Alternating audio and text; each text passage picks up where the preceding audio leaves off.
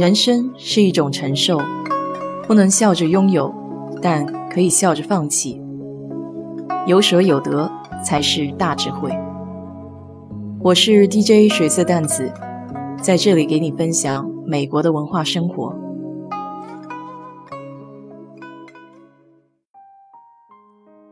今天和你聊一聊最近在看的一部连载美剧吧，在 Amazon Prime 上，就是亚马逊影视可以看。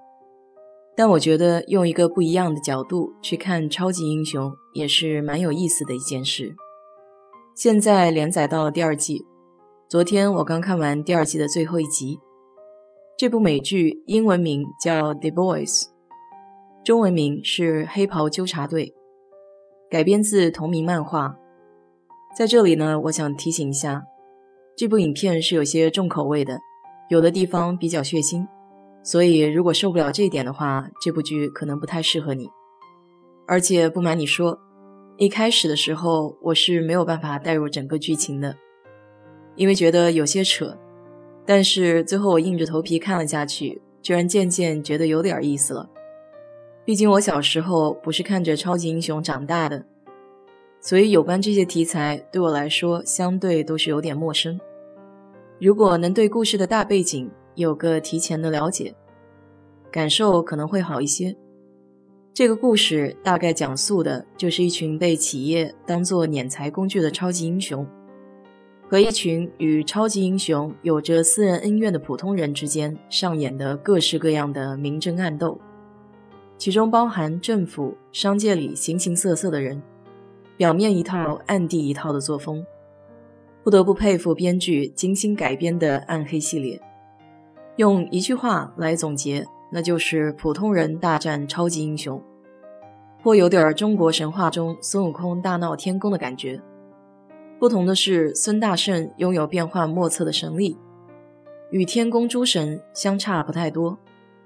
而普通人想要战胜超级英雄，那就简直如天方夜谭。一般我们在形容超级英雄的时候，有很多词汇，比如伟大、光荣、正义。而这部剧里的超级英雄可以用得上龌龊、恶心、变态这类不太好听的词汇。与过去一直美化的超级英雄相比，这部剧展示的是月球的另一面。当超级英雄黑暗起来，那也可以是令人频频炸舌的，比如草菅人命如同家常便饭，偷窥隐私是日常作息，在大众看不见的地方肆意的横行霸道。还有各种潜规则等等。其实，如果你仔细想一想，这种现象也蛮合情合理。当你小时候就发现自己比身边的人牛，可以轻易办到普通人一辈子都没法做到的事情，比如随时随地遁天入地，或是变换成各种各样的人，那时候你也会很容易就开始迷恋自己，觉得自己是一种比其他人更加高级的物种。因此，影片中的超级英雄在这种畸形的思维方式下成长，而紧随其后的就是公司安排的各种采访、各种宣传，使得心中的恶意更加膨胀激化。于是，逐渐的一些超级英雄变得狂妄自大，只在乎名利，忘记了与生俱来的使命。剧名《The Boys》，也就是普通人组成的黑袍纠察队中。大多数的人都与超级英雄有着私人恩怨，有的是女朋友被莫名其妙的误杀，有的是兄弟惨遭毒手，还有的是被迫与妻子分离。他们在机缘巧合的情况下被组织起来，想方设法的打击与他们能力差异巨大的一个团体。